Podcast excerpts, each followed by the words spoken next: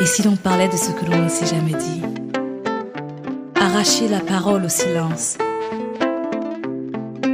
Alors que le soleil se lève sur le jardin de mes peurs, de l'ignorance. Illuminer les coins obscurs du labyrinthe de ma liberté. Si maman m'avait dit. Bonjour amis du jour, bonsoir amis du soir, c'est Diane Audrey, bienvenue sur mon podcast Si maman m'avait dit, un podcast qui nous invite à nous découvrir et à nous connecter à l'essentiel.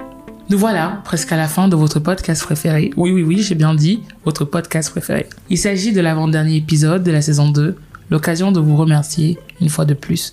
Merci de votre soutien depuis le début de cette aventure qui se veut magnifique. Et bien entendu, euh, Big up et merci beaucoup à l'ONG Free Press Unlimited qui nous accompagne sur cette saison. Free Press Unlimited est une ONG qui souhaite à sa manière participer à la réponse de l'Afrique face au Covid-19.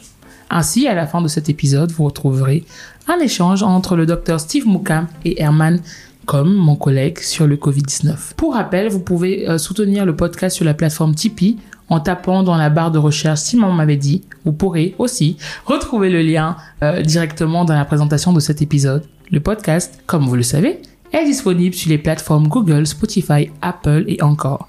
Petite surprise, à la fin de cette saison, je peux déjà vous annoncer que vous retrouverez vos épisodes sur YouTube. Mon invité aujourd'hui est Kevin. Euh, bonjour Kevin. Bonjour Diane Audrey, bonjour à tous les fidèles auditeurs de votre plateforme. Alors, je suis heureux d'être parmi vous ce soir. On va dire ça comme ça. D'accord. Alors, euh, Kevin, euh, il y a cette question que je pose toujours, la première que je pose à mes invités, qui est de savoir, euh, qui est la traditionnelle question en fait, qu'est-ce que tu aurais ou vous aurez aimé que votre maman vous dise? Personnellement, ce que j'aurais aimé, c'est c'est qu'elle me dise que on peut on peut être une réussite malgré l'abandon de ses parents en fait. On peut, on, peut, on peut réussir malgré le rejet de ses parents. Alors, la première question à laquelle je pense, c'est est-ce que tes parents t'ont rejeté? Oui, pas mes parents, un des deux parents. Donc. Voilà. En fait, je, je prends ça comme ça. En fait, je, je mets ce mot-là parce que c'est ce qu'on ressent. C'est ce qu'on ressent à de vivre sans papa durant, durant toute sa vie de bébé jusqu'à un certain âge. D'accord. Donc, jusqu'à aujourd'hui, tu n'as jamais vécu avec, avec ton père? Non, jamais. Tu sais qui est ton père? Oui, bien sûr. D'accord. Bien sûr. Ah non, parce que des fois, on, ne sait pas. Alors, est-ce que euh, tu aurais voulu que ce soit plutôt un épisode Qu'est-ce que papa euh, m'aurait dit Si papa m'avait dit Non, c'est bien comme c'est si maman m'avait dit. D'accord. Aujourd'hui, tu as utilisé le mot rejet. Pourquoi hmm. le mot rejet? Le mot rejet parce que je pense que c'est le mot qui sied le plus à la, la situation. Vous savez, c'est un peu compliqué pour un jeune garçon de, de grandir sans autorité partenaire ou bien sans, sans repère, je vais dire ça comme ça. Donc, c'est, on peut vite l'assimiler au rejet dans le sens où l'enfant nécessairement ne comprend pas pourquoi le papa n'est pas là en fait. Ça, je parle de mon cas. Je ne comprenais pas pourquoi il n'était pas là. Donc, il y a beaucoup d'interrogations qui vont monter. Est-ce que c'est à cause de maman? Est-ce que c'est à cause de ci, ça, ça? Et vous avez une société où, lorsque vous tournez à gauche, vous allez voir votre ami, il est dans, une, dans un bon cadre familial et tout. Mais vous êtes là. En fait, vous êtes perdu. Vous êtes vraiment perdu. Et je peux, j'ai vraiment, c'est le seul mot en fait que je peux mettre dessus. Sur rejet, abandon. Alors, euh, Kevin, tu as quel âge? 25 ans aujourd'hui. 25 ans. Mm. C'est quoi d'avoir 25 ans et de, de vivre à, Douala, d'avoir euh, grandi avec une maman et pas un papa? Ça fait quoi? Ça fait quoi d'avoir 25 ans? Qui est l'homme que j'ai devant moi? Ah, ça fait du bien. Aujourd'hui, ça fait du bien. En fait, lorsqu'on transcende la situation, ça fait du bien. Parce que ça, ça te permet de, de te forger un certain caractère. Ça te permet de te forger un certain caractère, mais au-delà, ça te permet de te, de te connaître toi-même. De te connaître toi-même dans le sens où tu, tu, tu, tu comprends très vite que tu ne peux pas compter sur tout le monde. Donc, ça te pousse à développer les, petites qualités que tu as et les mettre véritablement en avant. Donc, voilà. C'est pourquoi aujourd'hui, je, je prends ça comme. C'était bien. Il fallait que je vive ça, en fait. Il fallait que je vive ça pour devenir le Kevin que je suis aujourd'hui. Alors, ça m'a transformé dans le sens où vraiment, aujourd'hui, c'est compliqué pour que quelqu'un vienne et peut-être me fasse subir un certain chantage, on va dire ça comme ça. Parce que, bien heureusement, ce passage ou bien cette douleur, ou bien cette épreuve-là m'a appris à ne compter premièrement que sur moi. Alors, mhm, parce que... Parce, parce qu'à côté, euh, tu avais une maman qui était presque pas là parce qu'elle doit t'assurer un certain standard de vie, elle doit se battre et tout. Donc, j'étais vraiment seul, fait. D'accord. Alors dis-moi, tu as, tu as grandi, euh, comment s'est passée ton enfance? Tu as grandi dans, dans un appartement avec ta mère? Tu as grandi euh, avec ta mère et d'autres personnes de la famille? Raconte-nous un peu euh, ton, ton enfance et aussi le, le premier moment de ta vie, si tu te souviens, où tu t'es rendu compte que tu n'avais pas de papa, entre guillemets. J'ai grandi avec ma mère dans, dans une sorte de dans une sorte de maison familiale. Donc je suis né là-bas, mais vers deux ans et demi, je suis allé vivre avec ma sœur qui était déjà mariée. Donc de deux ans et demi à on va dire sept ans, oui sept, j'ai vécu avec ma sœur et puis je suis revenu vivre avec ma mère. Dans de 2 ans à 7 ans, tu as vécu avec ta grande sœur qui était déjà mariée. Mhm. Donc ta première grande sœur, elle a quel âge? 1980, ça fait, ça fait 40, euh, Ah non. ouais, Mhm. 41 ans. Mhm. Oui. 41 ans, ça veut dire que quand tu avais 2 ans, elle avait euh, 18 ans. Et elle était déjà mariée. Oui. Et c'est ta sœur de 18 ans qui t'a donc élevé jusqu'à tes 17 ans. Oui, on va dire. Tu sais pourquoi? Hmm, oui, oui, oui, bien sûr. Parce que à côté, il y avait maman qui ne pouvait pas faire une sorte de suivi parce que l'enfant est tout petit, elle doit peut-être aller au marché. Il y a pas, en fait, elle n'est pas là, elle n'est pas présente. Donc, je me dis que c'était la première raison. Mhm. C'était la première raison. Et voilà, donc j'ai vécu, j'ai fait mes premières classes avec ma soeur. C'est elle qui m'a presque tout appris. Voilà. Et tu l'appelais comment? Si tu sais si tu l'appelais maman ou pas? Je pense que, euh, vu l'histoire qu'on m'a souvent racontée, à un moment de ma, de ma, comment je vais dire ça, quand j'étais tout petit, tout petit là, je, je ne savais pas en fait que c'était ma grande sœur. Tellement j'étais fusionnel à elle que je croyais que c'était ma mère. Mais après, très vite, je me suis rendu compte que bon, c'est c'est ma grande sœur. Et je l'appelais Tata. Jusqu'aujourd'hui, c'est Tata. c'est Tata jusqu'aujourd'hui. et, euh, et, et son mari, euh, c'était pas la figure paternelle que tu espérais? Non. Hmm. Non, pas du tout. Parce que je connaissais mon père en fait. Je Hmm. connaissais mon père. Depuis que tu étais petit. Oui, et surtout, j'entendais beaucoup parler de lui, ses histoires, voilà. Je connaissais mon père, donc après, lorsque tu as cet âge-là, euh, tu ne te rends pas véritablement compte que le besoin, en fait, la présence paternelle est un besoin. Tu te rends véritablement pas compte, tu es occupé à, à jouer, à, à être brillant à l'école, tout ça. Donc, voilà. Pour moi, c'était pas, c'était pas, en fait, c'était pas encore un problème à ce moment-là. Pour moi, c'était pas encore un problème. Donc, c'est pourquoi, vers cet âge-là, j'étais beaucoup plus concentré école et, et le reste. Et quand tu, quand tu, quand de 2 ans à 7 ans, tu passes du temps chez ta sœur et que tu reviens chez ta mère, est-ce que la transition est dure Ou tu savais déjà que de toute manière c'est ta mère et tu t'habitues à la voir ou à la croiser? Je dirais oui et non. Oui, oui pourquoi? Parce que c'est, c'est, c'est compliqué de, de vivre avec des gens euh, durant une période et puis de, du jour au lendemain partir comme ça. Même si je savais que j'allais vivre avec ma mère, en fait, c'est, compliqué.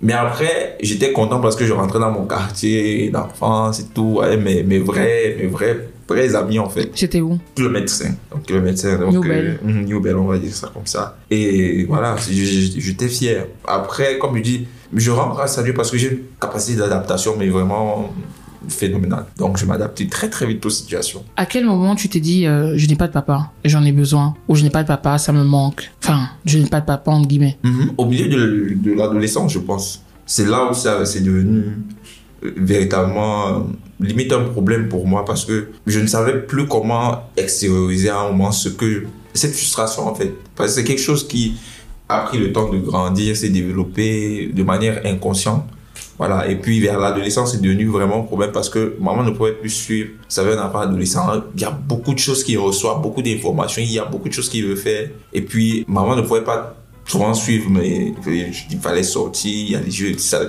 salle de jeux vidéo. En fait, il y avait toujours quelque chose à faire, ce qui rendait compliqué vraiment le, que maman assume pleinement son rôle. Donc, lorsque je voyais euh, euh, mes, amis avec qui je passais beaucoup de temps avec, avec leur papa, les papas qui demandaient peut-être... euh, euh, voilà, je voyais même la, façon qu'on leur réprimandait en fait. Je sais pas, mais c'était arrivé au niveau... Moi, j'avais besoin qu'on me réprimande aussi. J'avais besoin... Je sais pas, mais c'était ça, c'était ça. J'avais besoin d'une figure, d'une sorte d'autorité. Parce que maman ne pouvait pas... C'est ma mère, moi je la tiens par les sentiments, donc je sais comment ça fonctionne avec Ta elle. mère, elle faisait quoi? Elle est commerçante en fait. Mhm. Elle est commerçante, donc je savais que ah, il suffit juste que je bouge, je ne mange pas, que, bon, pour avoir ce que je veux. Pourtant, avec le papa, c'est différent. Je le voyais avec les, les papas de mes amis en fait. ils étaient stricts et tout, voilà. Et donc, je sentais dans moi que j'avais besoin vraiment de, quelqu'un pour. Et jusqu'à aujourd'hui, c'est, c'est vrai que, par la grâce de Dieu, je travaille dessus, mais c'est encore un problème de. de sou- J'ai encore un petit problème de soumission. Petit problème de soumission. Ça veut dire quoi un petit problème de soumission? Ça veut dire que j'accepte pas trop qu'on me parle d'une certaine façon. J'accepte pas trop qu'on me dise trop ce que je dois faire en fait. Donc voilà, j'accepte pas trop ça, les, les conditions. les- J'essaye de faire le max en fait. Mais c'est compliqué. Mais ça va aller, ça va aller. Hmm, donc voilà, Tu avais quel âge? Je parle de la, de, au niveau de l'adolescence, mais tu avais quel âge? On va dire entre, entre 10 ans et 17 ans, on va dire ça. Et comment tu as géré cette frustration ou ce, ce, ce, ce, ce magma qui devait être au fond de toi pendant 7 ans? Comment tu... Est-ce qu'il y a un moment où tu t'es dit je suis frustré Ou c'est bien plus tard aujourd'hui à 25 ans que tu peux dire je ressentais de la frustration? Hmm. Qu'est-ce que tu voyais? Tu voyais tes, tes amis que, qui racontaient leurs histoires avec leur père Qu'est-ce que tu, euh, qu'est-ce que tu voyais? J'ai commencé à ressentir la frustration lorsque je me rendais compte que à chaque fois qu'on remettait les, bulletins, il y avait les parents, même des derniers, qui étaient là pour encourager sur les enfants et tout. Moi qui étais toujours vraiment parmi les premiers là-bas, j'avais souvent personne. Il fallait que je fasse tout par moi. Je savais pas c'est une frustration, mais ça me dérangeait déjà. Ça me dérangeait déjà que je n'ai toujours personne qui, qui puisse m'accompagner. Mais c'est devenu une frustration. En fait, je me suis rendu compte de ça plus tard. Plus tard, on va dire autour de 21 ans. C'est parce que je pense que c'est là, c'est là où s'est fait le déclic. Je me suis rendu compte plus tard que vraiment c'est non seulement une frustration, mais c'est quelque chose qui m'empêche d'être, de véritablement être moi, de véritablement faire les choses de la, de la bonne façon. Donc c'est, on va dire, c'est autour de 21 ans. Et ça a vraiment pas été facile. Gérer, non, c'est ça a vraiment pas été facile parce que des fois je me fâchais contre ma maman en fait. Je me fâchais, je me fâchais contre elle parce que, étant petit, vous, ne comprenez véritablement pas. Je, je, je posais beaucoup de questions. Qu'est-ce que tu posais comme question? Ah, mon père, il, euh, il est où? Pourquoi, lorsque je prenais, pourquoi j'ai, lorsque j'ai, euh, lorsque j'ai appelé, il n'a pas pris. En fait, pourquoi je le vois rarement? Parce que il y avait des, des moments où je pouvais faire deux ans sans voir mon père, en fait. Et, mais on était dans la même ville. Et qu'est-ce que ta mère te disait? Et je pense que c'est une erreur qu'elle commettait. Elle me disait, en fait, elle rejetait toujours le tort sur lui. Donc, ce qui a fait que j'ai eu une très mauvaise image de lui. À un moment, j'étais, j'avais pris une décision même, je savais que en fait, à un moment, je me disais, j'ai pas de papa. Donc, il n'existe plus, je vais vivre comme ça. S'il meurt, je ne me rends même pas son deuil, tout ça. Donc, j'étais devenu vraiment catégorique. Vous savez, c'est compliqué pour, et je rends grâce, et je, bénis, je bénis Dieu pour les femmes célibataires parce que c'était un, un véritable combat. Et éduquer un enfant qui est, qui est très intelligent, qui pose beaucoup de questions, surtout sur la, non-présence de son père, c'est, pas facile. C'est pas facile dans le sens où, euh, pour mon cas par exemple, il fallait qu'elle me réponde et, et des fois, elle n'avait véritablement pas de réponse. Et la seule réponse qu'elle pouvait me donner, c'est que ton père est mauvais, il est méchant, il n'est pas digne de confiance, il est parti, c'est monté, c'est descendu. Donc voilà un peu à quoi j'ai été, j'ai été habitué. D'accord. Aujourd'hui, quelle est l'image que tu as de ton père? J'ai plutôt une bonne image de lui parce que aujourd'hui, avec du recul, euh, je comprends beaucoup de choses que je comprenais pas. Peut-être quand j'étais, j'étais, j'étais, j'étais gosse, j'étais petit. Je, je comprends beaucoup de choses. Je comprends que de son côté, les choses n'étaient pas aussi, aussi faciles que, comme, que ma mère me les a présentées. Je me rends compte qu'il y a eu beaucoup de choses entre eux deux qui ont peut-être euh, empiété euh, sur mon éducation à moi. Donc voilà. Donc, Est-ce que tu peux nous en parler? Enfin, je veux dire, moi, ce que, ce que, ce que j'aimerais comprendre, Mm. c'est déjà toutes les questions que tu pouvais te poser de 10 ans hmm, à 17 ans, parce que c'est quand même beaucoup. hmm, Euh, est-ce que ce que tu te posais à toi, que tu posais pas aux autres. Et si tu posais aux autres, à part ta mère, est-ce que tu en parlais à d'autres personnes Ou est-ce que tu l'intériorisais J'interrogeais tout. J'en parlais vraiment à personne. Vu que ce sont des... Je ne pouvais pas en parler aux autres parce que je pense pas qu'ils auraient compris mon problème en fait. C'est compliqué pour quelqu'un qui vit dans un bon toit où il y a son père, sa, son, son, son papa, sa maman, de comprendre le problème de quelqu'un qui ne qui n'a véritablement pas peut-être son papa à côté. Donc pour moi, je, je me suis en fait je me suis habitué et accommodé à la situation. Je me suis dit ah c'est comme ça, je vais faire comme ça. Mais tu t'es pas habitué, vu que tu dis que pendant de 10 ans à 17 ans, c'était, tu étais, tu étais en pleine euh, Oui. rébellion, entre En fait, guillemets. Quand je dis que je me suis habitué, c'était genre. euh, J'avais baissé les armes par rapport à ça. Donc, je m'étais fait à l'idée que j'ai pas de papa. Maintenant, vous êtes dans un monde où vous n'avez pas de père il, il faut devenir quelqu'un. C'était là où le, le gros problème se posait. Principalement à 10, à 10, entre 10 et 17 ans parce que euh, le manque de, la présence de mon père durant mon enfance m'a un peu euh, ne m'a pas pas facilité les choses sur euh, sur mon identité à moi en fait. Genre un homme qu'est-ce que tu es censé faire comment et tout et tout. Donc vraiment ça ça m'a pas facilité les choses. Et de 10 et entre 10 et 17 ans justement vous êtes en train de devenir un homme. Donc voilà c'est ça qui était un peu compliqué à gérer beaucoup plus parce que quand on n'avait pas de figure paternelle, vous n'avez malheureusement pas le sens de la responsabilité. tu disais que tu avais une grande sœur qui t'avait élevé. Elle ne te parlait pas de ton père? Tu ne lui avais pas posé de questions à elle, par exemple? Si, mais très rarement. Et, en fait, le problème, c'est que c'est les mêmes réponses qui revenaient à chaque fois. Euh, c'est à cause des problèmes avec maman qui ne sont plus ensemble et tout. Donc, autant mieux qu'on te serve la même, le même repas pour, pour chaque fois, mieux tu ne manges pas, mieux tu ne demandes, tu ne demandes pas à manger. Mhm. Donc, c'était ça. C'était, c'était ça. Et entre 17 ans et 21 ans, tu dis que 21 ans, c'est ta période de déclic. Qu'est-ce qui s'est hmm. passé 17 ans, de 17 ans à 21 ans? Déjà, je suis arrivé à l'université. J'ai découvert, euh, on va dire ça comme ça, euh, une, une, nouvelle, une sorte de nouvelle vie en fait. Mm-hmm. Une vie où tu dois, tu dois, tu, tu dois être vraiment euh, tu dois vivre de manière, en guillemets, de manière indépendante parce que le, le, le suivi scolaire n'est pas le même que dans les collèges et les lycées.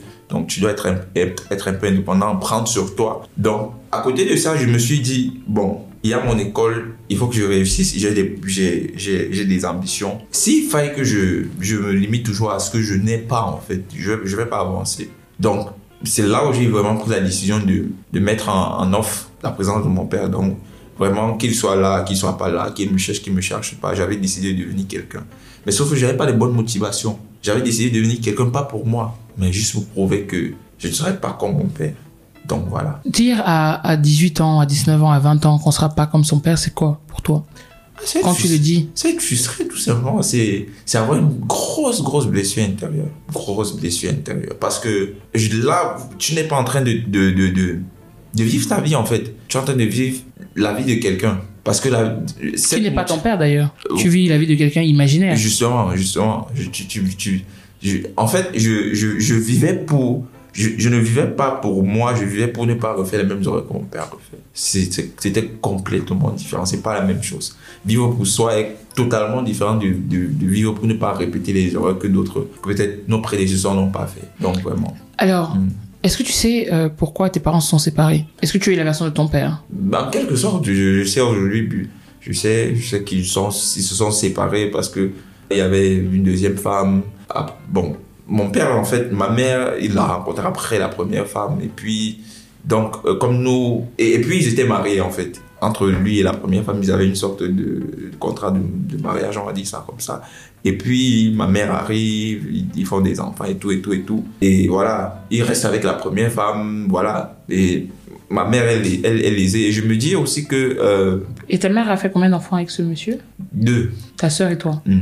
Mais sauf qu'il y a une grande différence d'âge. Bon, normalement, nous sommes trois. La première grande sœur dont j'ai fait allusion au début, c'est. On n'a pas, le même, on n'a pas le même papa. Mais la deuxième grande sœur et moi, il y a toujours une, il y a toujours une grande différence d'âge, qui s'explique d'ailleurs. C'est parce que euh, ma mère, entre-temps, elle avait, elle avait conçu, euh, elle, avait, elle avait fait un enfant et puis elle a décidé à l'âge de 8 ans. Donc elle avait décidé durant une longue période de vraiment ne, pas, ne plus avoir affaire à, à, à la grossesse, à l'accouchement. Donc voilà. Sauf que je suis arrivé après. Avec le même papa mm Sauf que je suis arrivé après, seul garçon. De maman ou de papa De maman. Dernier des deux côtés. Donc voilà. C'est ça qui explique la, grande différence d'âge entre mes grandes sœurs et moi.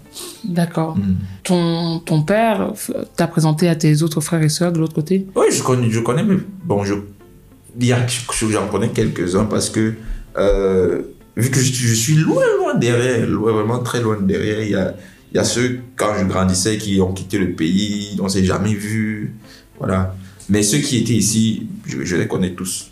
Et comment vous êtes connus? C'est ton père qui te les a présentés? Non, c'est ma grande soeur, ma deuxième grande soeur. Mon père n'a pas fait, pas fait de présentation. C'est ma deuxième grande soeur et on se rencontre même quand, euh, lors des, des, rencontres familiales, des deuils. c'est à cette occasion on se voit. Ta deuxième grande soeur qui est décédée?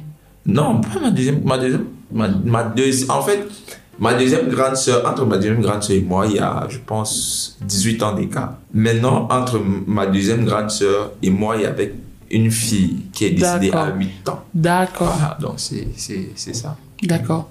Donc ta deuxième grande sœur a dit Bon, papa, je vais te présenter nos frères. Non. on se rencontrait en fait. euh, la première fois, je pense que où je rencontre mon grand frère, c'était. Sauf si on s'est rencontrés lorsque j'étais petit, mais je parle de mes souvenirs. Donc c'était. euh, J'avais 13 ans, je pense, oui, au- lors du deuil de ma grand-mère. Paternel. Oui, c'était la première fois. Et je pense que première fois, oui, première fois, deuxième fois, on s'est vu. Non, c'est la seule fois, c'est la seule fois où j'ai vu le, le, le, le- le seul avec qui je m'entends bien, en fait, du côté de, de l'autre côté. C'est, avec lui. Et pourquoi tu t'entends pas avec les autres Parce, parce qu'en fait, Jean me dit, il ne me cherche pas. Est-ce que tu penses qu'ils devraient te chercher ou ils se disent que tu es le fruit de l'adultère de leur père? Bon, après, chacun pense ce qu'il veut.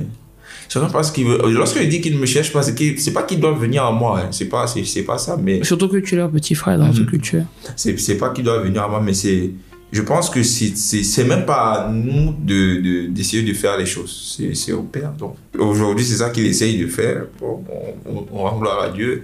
Donc je suis comme ça je suis je suis né je, je n'ai connu que mes grandes sœurs. Et puis ma mère nous a beaucoup surprotégés parce qu'elle ne voulait pas nous exposer peut-être aux autres enfants. Elle ne voulait pas nous- en fait elle nous a elle nous a couvert elle nous a Mhm. véritablement couvert Et tu le comprends qu'elle était couvert ou tu aurais Oui, aimé beaucoup. avoir une relation? Mhm, mhm.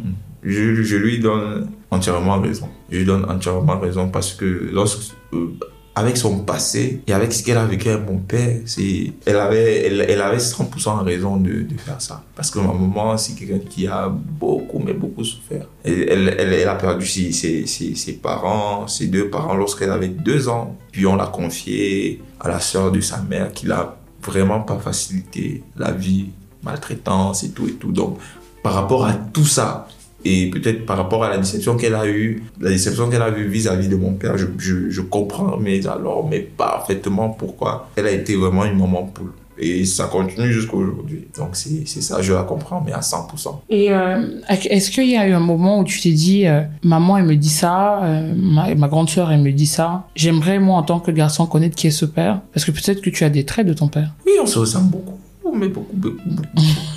mais, mais en fait, je... Peut-être en termes de caractère aussi. Parce que si tu dis, je ne veux pas être comme mon père, il faut peut-être savoir quels sont ses traits de caractère.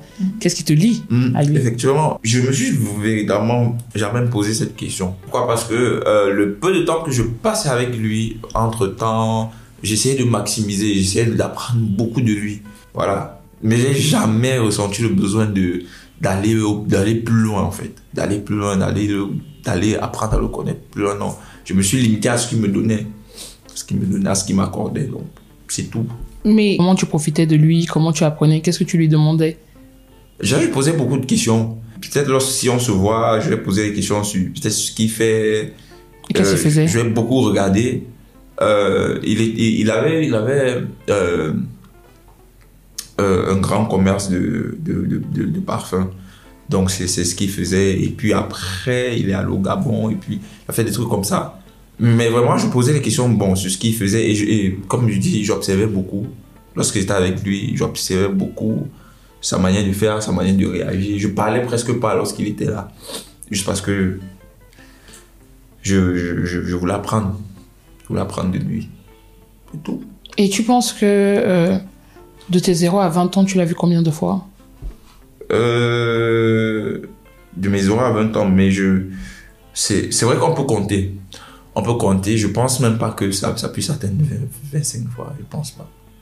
Je pense vraiment pas que ça puisse Et atteindre. vous vous voyez où à la maison Où il t'a- amené à manger une glace euh, Hum, généralement, voyait lorsqu'il y avait des, des, des, fest- des, des- des festivités, soit peut-être lorsqu'il fallait aller m'inscrire. Non, même quand il allait m'inscrire, c'était pas, pas souvent moi. Souvent en fin d'année, lorsqu'il fallait récupérer les bulletins, parce que chez nous au lycée, c'était pas, les, les élèves n'étaient pas habilités à, à, à récupérer le, le, le Mhm. note scolaire à la fin d'année. Donc, des trucs comme ça. C'était c'était à des occasions, des petites occasions comme ça qu'on pouvait se voir. en, en psychologie, on dit souvent qu'il y a une différence entre euh, ceux qui grandissent sans père Hmm. ou qui grandissent avec un père absent. Donc toi, tu as grandi avec un père absent. Ou tu dirais que tu as grandi sans père? Super absent. Pour moi, j'ai grandi sans père, en fait. Comme- Parce qu'en en, en psychologie, on dit qu'un enfant qui grandit sans père est pas, pas moins traumatisé, mais il n'a connu que ça. Contrairement à un enfant qui grandit avec son père mais qui est absent. C'est-à-dire, tu sais que ton père est là, euh, qui vit même souvent à la maison, mais que tu ne vois pas et tu te dis, mais. et tu te dis, euh, est-ce que j'existe? Est-ce qu'il Mm. me voit? Est-ce qu'il me regarde? Est-ce que toi, en grandissant, tu as, tu t'es posé la question sur les deux? Oui, parce que pour moi, euh, je pense que c'est mieux, c'est mieux de, de perdre son parent, en fait. Parce que ça te, ça te prédispose, ça te met dans un état de conscience. Il est pas là, il est plus là. J'ai pas le choix. Maintenant, je ne peux même pas compter. En fait, tu, tu es préparé. Pourtant, et tu n'as pas trop de questions à te poser. Tu sais qu'il est, il est, il est, parti, il, est, il a quitté ce monde. Mais lorsque tu as un papa qui, qui vit et qui est absent, tu peux te poser mille et une questions. Est-ce que est-ce que c'est un problème avec ma mère? Si oui, qu'est-ce qui s'est passé entre eux? Au point où ils puissent euh, ne plus demander à nous voir. Est-ce que c'est nous le problème? En fait, autant de questions qui, te, qui ne te permettent pas de véritablement avancer et qui ne te, te permettent pas de véritablement être situé dans ta propre vie. Tout à l'heure, tu, tu, tu disais quelque chose euh, qu'on entend souvent des personnes dire, hein, c'est de dire que euh, en tant qu'homme, euh, la manière dont je me façonne, idéalement, doit euh, se porte aussi sur le regard que mon père a. Mm.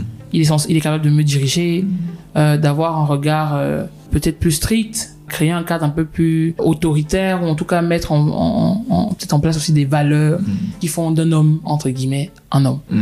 Est-ce que tu penses qu'il y a des choses qui t'ont manqué? Parce que des fois, enfin, tu, tu allais, tu allais à l'école, tu as l'air d'avoir eu un bon parcours, un brillant parcours scolaire. Que, est-ce que tu allais à l'école en ayant la rage de réussir, comme tu disais tout à l'heure, pour dépasser ton père, ou tu avais juste des facilités et c'était évident pour toi? Déjà, pour moi, l'école, c'était. C'était comme une formalité, tu vois, à l'école, je, savais que j'étais intelligent, donc je, je m'allais à l'école, je passais tranquillement. En fait, ça, ça n'avait aucun rapport avec lui.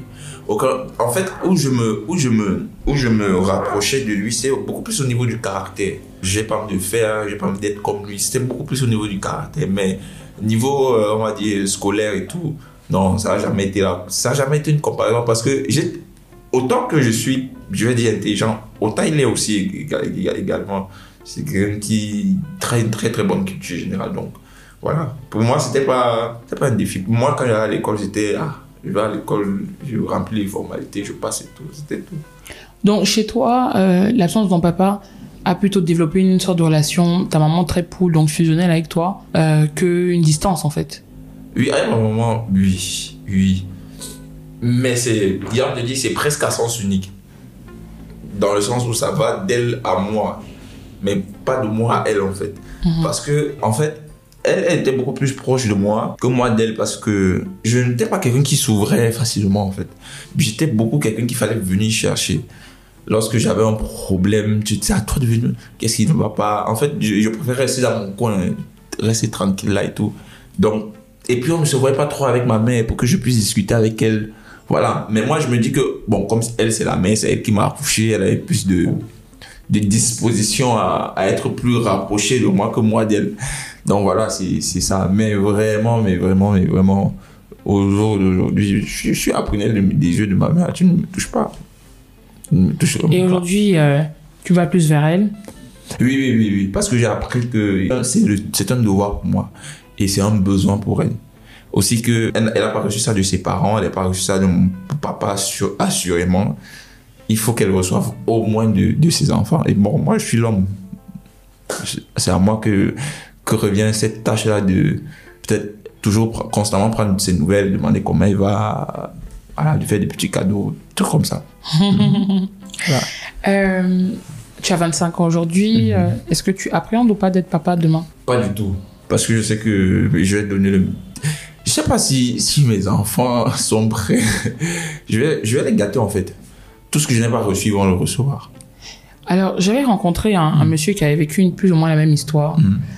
Et, euh, et en fait, c'est une personne qui. euh, c'est une personne qui s'était retrouvée. ben, Enfin, je l'ai rencontré dans un contexte assez spécial. Euh, c'est une personne qui s'est retrouvée à faire un enfant Mm. avec une femme qui n'aimait pas spécialement. Mm. Et qui a essayé de s'embarquer dans une aventure, d'aller la doter, de se marier avec elle. Par rapport à ça, par rapport au fait que son père l'avait abandonné, et en partant du principe que si mon père m'a abandonné, je ne veux pas abandonner mon enfant.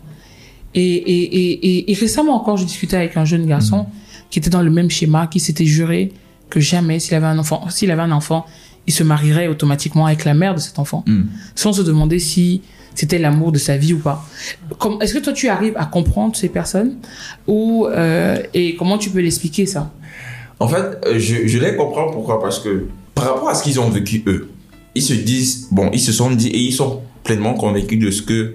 c'est En fait, c'est même pas par rapport à la mère qui reste, c'est par rapport à l'enfant parce qu'ils se disent que la séparation entre eux et leur, et leur épouse va provoquer une sorte de traumatisme à l'enfant que eux ils ont déjà vécu. Euh, je, comprends, je peux comprendre, mais sauf que comme je dis, avant de, je dis souvent avant de poser tout acte, il faut analyser les motivations, il faut se poser les bonnes questions. La règle est simple. La base c'est tu aimes, tu aimes la, la, la, personne avec qui tu, tu veux faire le reste de ta vie. Après, vous pouvez faire un enfant, mais si tu l'aimes pas, ne faites pas d'enfant. Parce que la vérité, c'est que tôt ou tard, ce que, euh, ce que vous redoutez va, va, va arriver. Et finalement, ça aura toujours une répercussion sur l'enfant. Parce que que vous vous sépariez à, lorsque l'enfant a 2 ans, ou bien que vous vous séparez lorsque l'enfant a, a 20 ans ou 25 ans, il y, a, il y aura toujours quelque chose qui ne... En fait, euh, il y aura toujours une répercussion sur lui, en fait. Même s'il ne vous le dit pas, même si même s'il si, se dit, ah, c'est bon, je, suis mature peut-être pas, peut-être pas, peut-être ça n'aura pas un retour sur leur comportement, mais ça aura peut-être un retour sur leur appréhension sur le mariage. Donc autant de choses. Donc le, le, le c'est mieux, c'est mieux de rencontrer d'abord la personne avec qui vous, plan, vous, vous planifiez votre vie, de l'aimer surtout. Ça, c'est dans le monde idéal, mais dans le monde des adultes, il y a tellement de choses qui peuvent arriver qu'on ne planifie pas. Comme? Comme ce que je viens de dire. Comme ce que je viens de dire, certainement que ces personnes aussi se sont dit, euh, ont, ont tenu ce type de discours. Est-ce que tu penses que tu as soigné toutes tes blessures? Par rapport à ça, Mhm. totalement. Qu'est-ce qui te fait te le dire? Ah, parce que déjà, je n'en veux plus à mon père. Mais vraiment pas parce que je l'ai compris. Comment tu fais pour le comprendre Ah, parce que quand je le vois, j'ai pas de. En fait, je ressens rien, en fait. J'ai pas de rancœur. Par contre, j'ai beaucoup, mais beaucoup de compassion pour lui, pour ce qu'il a vécu, pour son parcours aussi à lui, parce que après, c'est pas facile. C'est pas facile par rapport à lui-même et ses frères. C'est pas, c'était pas si facile que ça dans de, de, de- d'être un bon papa. C'est pas une excuse, mais je, je me mets à sa place. Je me mets à sa place. Peut-être j'aurais réagi pareil, peut-être plus pire. Donc aujourd'hui, quand je le vois, j'ai plus, j'ai pas de rancœur. Donc euh, Donc, tu l'as, à un moment, tu as- tu t'es posé avec ton père pour le comprendre ou tu Mhm. t'es questionné? Non, non. Euh, je, je, je, je me suis assis. En fait, il faut. J'ai, j'ai, j'ai, j'ai une capacité. J'observe beaucoup. J'observe beaucoup, que ce soit dans mon entourage, que ce soit, euh, que ce soit au travers des, des films que je regarde. J'observe beaucoup. Mhm. Et je, je sais que c'est pas, c'est pas, c'est, c'est pas, c'est pas facile. C'est pas facile d'être parent. C'est vraiment pas facile. Et donc, après un moment, oui, je, je me suis posé avec lui. On a discuté parce que lui, et c'est, pas une question que j'ai posée. C'est, lorsqu'on on se voyait toujours, il me parlait en parabole, mais je comprenais pas. Il disait quoi? Euh, quand tu vas grandir, tu vas comprendre des trucs comme ça. Voilà, toi, tu seras papa un jour, tu seras père. Mais aujourd'hui, il parle plus facilement de, de- des erreurs qu'il a, des erreurs qu'il a pu poser et tout et tout. Donc voilà, aujourd'hui, vraiment, notre relation est saine. Je n'ai Mhm. vraiment au- aucun problème.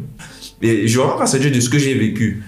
Parce qu'aujourd'hui, je suis vraiment sur.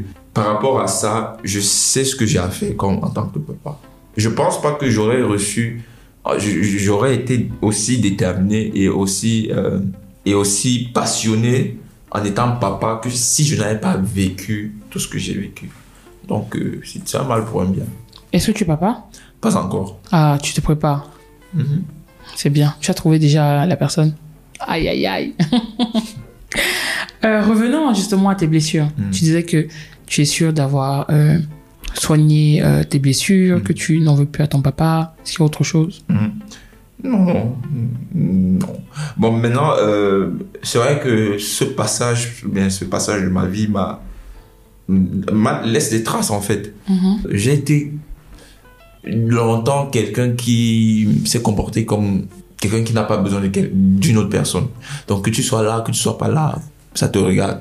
Ce qui fait que même au niveau de mes relations amicales, amoureuses, ça, ça a beaucoup empiété dessus parce que je n'allais pas vers les gens. Je ne savais, en fait, je ne savais même pas comment le faire.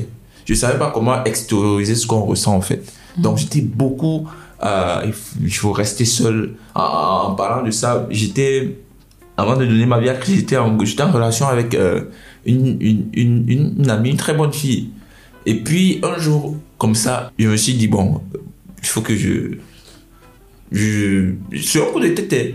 Je, je, vais te, je vais te mettre de côté. Je ne lui pas dit, mais c'est une décision que j'avais prise. Donc, euh, un jour comme ça, je me suis levé, je l'ai bloqué sur Facebook, je l'ai bloqué sur WhatsApp, je l'ai bloqué partout, sans lui donner d'explication pendant 8 mois. Donc, après 8 mois, je suis revenu tranquille. De demander comment elle allait et tout. Voilà, elle a commencé à pleurer. Donc, c'était juste pour vous dire à quel niveau la présence de quelqu'un auprès de moi ne valait presque rien. Pourquoi? Parce que je, je souffrais de l'intérieur, mais je ne savais pas. Je ne savais vraiment pas. Mais aujourd'hui, c'est quelque chose sur lequel je travaille. Je pense que ça va de mieux en mieux. Je connais maintenant mieux apprécier les relations que j'ai. Et comment tu travailles dessus? Je- J'essaie d'être sincère et de dire ce que je ressens. Tout simplement. C'est assez simple. Et c'est peut-être le seul conseil que je peux donner à ces personnes. Dites ce que vous ressentez. Dites ce que vous ressentez. Que, que, en fait, ne vous posez pas la question de savoir comment l'autre va prendre. Mais au moins, soyez sincère avec vous. Lorsque vous ressentez peut-être, lorsque quelqu'un vous a, vous a énervé, dites à la personne, ce que tu as fait ne m'a pas plu, tout Mhm. simplement. Lorsque vous ressentez euh, quelque chose de bien avec quelqu'un, vous lui faites parler, en fait, extériorisez ce que vous, ce que vous ressentez parce que en intériorisant continuellement, on finit par, par, par non seulement créer, créer une prison intérieure, mais on finit par se détruire soi-même. Donc voilà. Est-ce que tu as un conseil que tu donnerais aux personnes qui sont passées par, par ça, le, le fait d'avoir un parent euh, absent euh, euh, Qu'est-ce que tu aimerais partager avec eux? Ce que j'aimerais leur dire, c'est que c'est déjà il faut que ils, acceptent ce, cette, en fait que ça fait partie de leur vie. Ils, avaient été appelés à vivre ça, donc il faut déjà qu'ils acceptent ça parce que ça va être compliqué si vous n'acceptez pas cela. Donc il faut déjà qu'ils acceptent cela et puis se dire bon j'ai vécu ça, mais je refuse de ce que cela soit euh, comment je vais dire ça? Je refuse de ce que ce- cela soit le guide de ma vie en fait. Je Mhm. refuse, je refuse totalement. Je refuse de, de subir ça. Je refuse ce que je refuse que cela prenne le contrôle et les, et les, et les, et les rênes de ma vie. Je, je veux, je, je décide de, de, de, de diriger ma vie comme je l'entends et comme je le souhaite. C'est vrai que c'est peut-être facile lorsqu'on le dit, mais je pense que tout ça émane d'une volonté intérieure d'abord. Donc il faut, il faut, il faut, il faut décider cela après. Et voilà, comme je dis, après les choses vont se faire. Les choses vont se faire. Euh, il faut pardonner. Voilà, ça c'est. Pardon, la c'est base. important. C'est la base. Mm. Il faut pardonner. Il faut pardonner. Si vous avez la capacité, pardonnez très vite. Parce que plus vite vous pardonnez, plus vite vous vous libérez, plus vite vous avancez. Voilà. Donc, c'est ce que je peux dire à tous ceux-là qui, qui écoutent, c'est de pardonner à- aux parents qui a, qui, a, qui a pris la peau de d'escampette, on va dire ça comme ça. Mhm. Le, le- le pardonner, ne pas l'éviter, ne pas l'éviter, aller vers lui, lui témoigner beaucoup d'amour. Parce que euh, je me suis rendu compte que les parents qui réagissent comme ça, malheureusement, ce sont des parents qui, quelque part, ont vécu la même chose. Voilà. Et on ne peut que donner que ce que l'on a. Donc voilà, c'est c'est- c'est souvent un cycle qui est répétitif, mais parfois, c'est même pas intentionnel de la part des gens.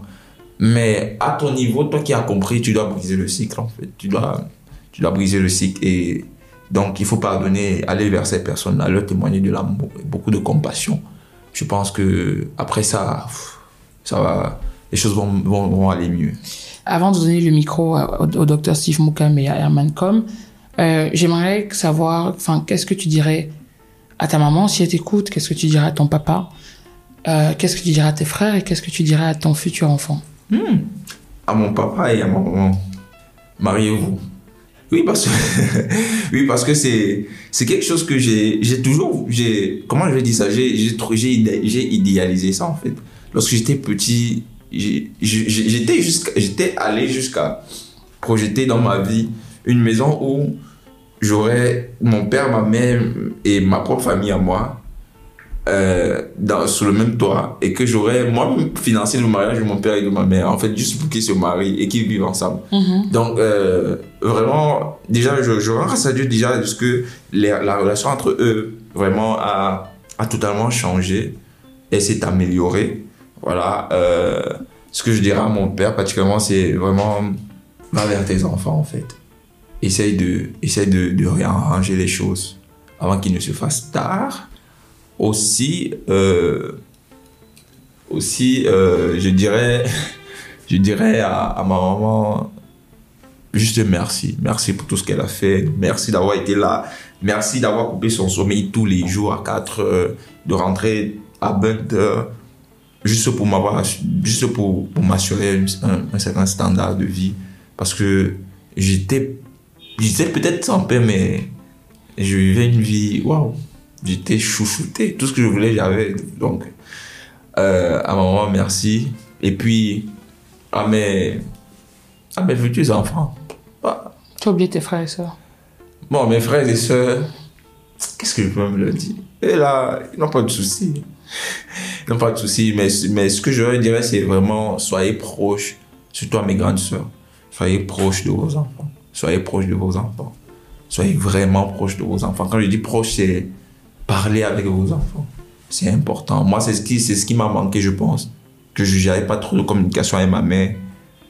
Euh, et à mes futurs enfants, bah, je vous aime. Tout. Merci beaucoup. Euh, bon, c'est pas prévu, mais Mhm. donc, jusqu'à aujourd'hui, tu penses que il y a moyen que tes parents se marient? Oui, ça reste euh, parmi les projets. Parmi mes projets, pas, pas le leur. Je pense pas qu'ils ont ça en projet. ça reste parmi, parmi mes projets.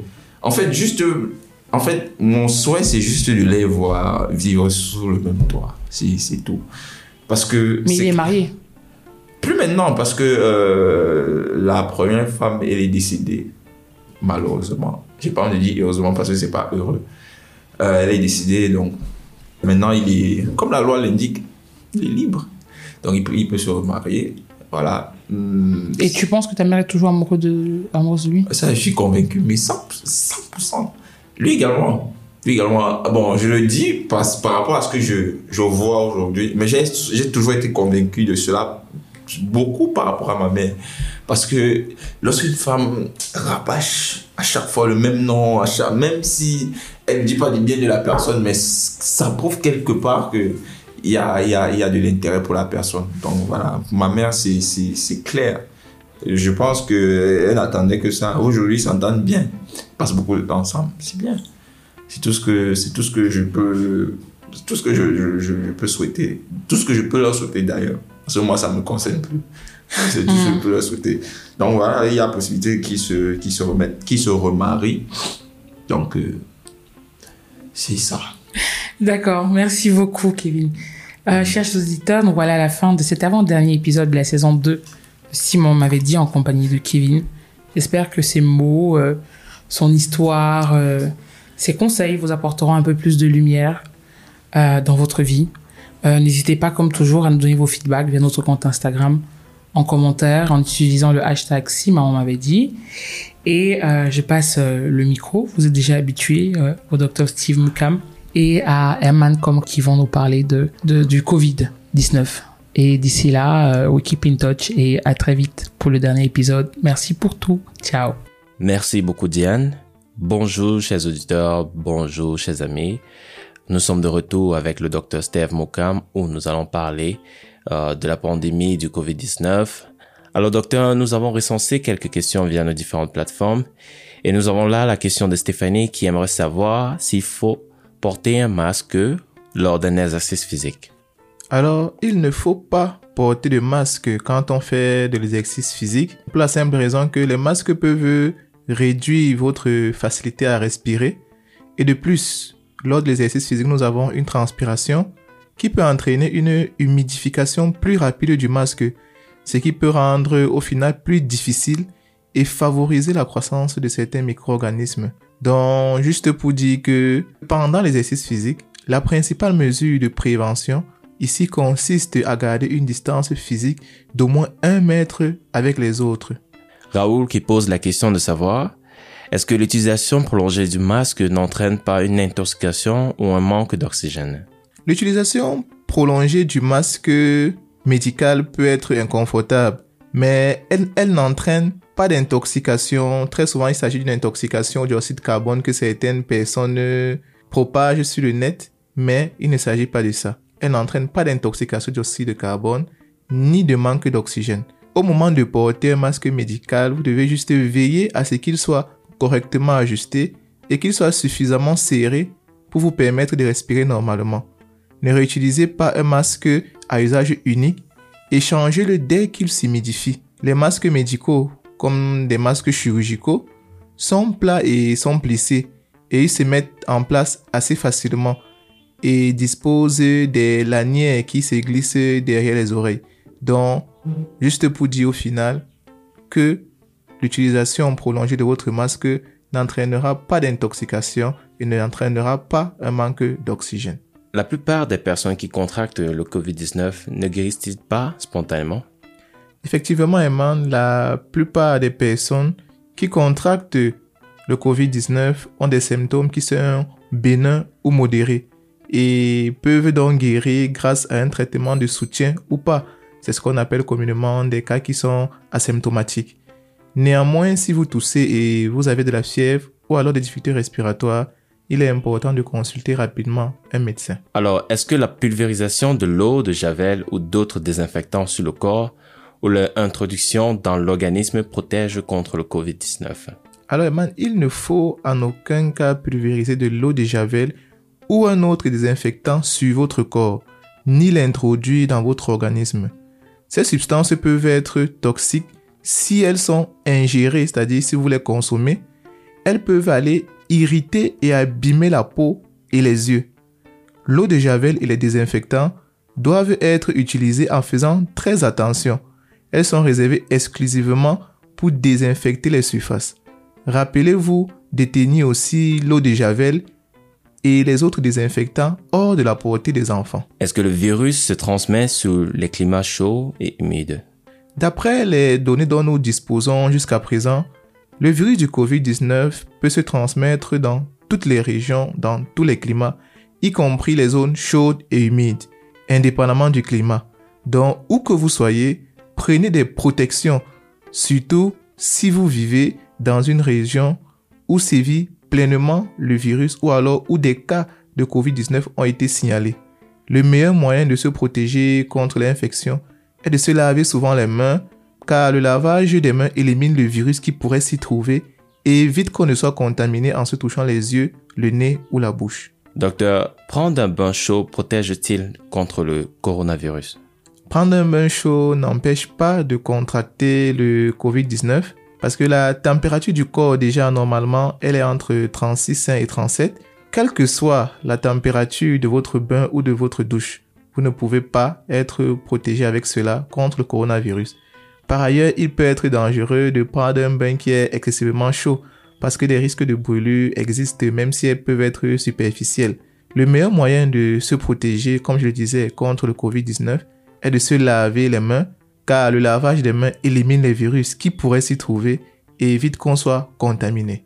docteur, très souvent nous voyons en ligne, euh, entre guillemets, chacun à sa médecine. Est-ce que manger de l'ail aide-t-il à prévenir le COVID-19 L'ail, euh, c'est un, aliment qui est sain, qu'on utilise euh, bien sûr dans nos différentes préparations et qui a certaines propriétés antimicrobiennes. Cependant, à l'heure actuelle, rien ne prouve, dans le cadre de l'épidémie actuelle, que la consommation de l'ail protège les gens contre le COVID-19. Est-ce que le COVID-19 touche les personnes de tous les âges? Les personnes de tous les âges peuvent être infectées par le COVID-19 les personnes âgées et les personnes souffrant de maladies chroniques comme l'asthme, le diabète ou d'autres maladies du cœur semblent être plus susceptibles de tomber gravement malades à cause de ce virus. Donc l'OMS recommande aux personnes de tous les âges de prendre les mesures pour se protéger contre le virus, que nous soyons jeunes, que nous soyons adolescents, adultes jeunes ou alors personnes âgées, nous sommes invités à respecter scrupuleusement les différentes mesures barrières pour se protéger contre le coronavirus. Docteur, une fois vacciné, dois-je encore continuer de respecter toutes les mesures de prévention?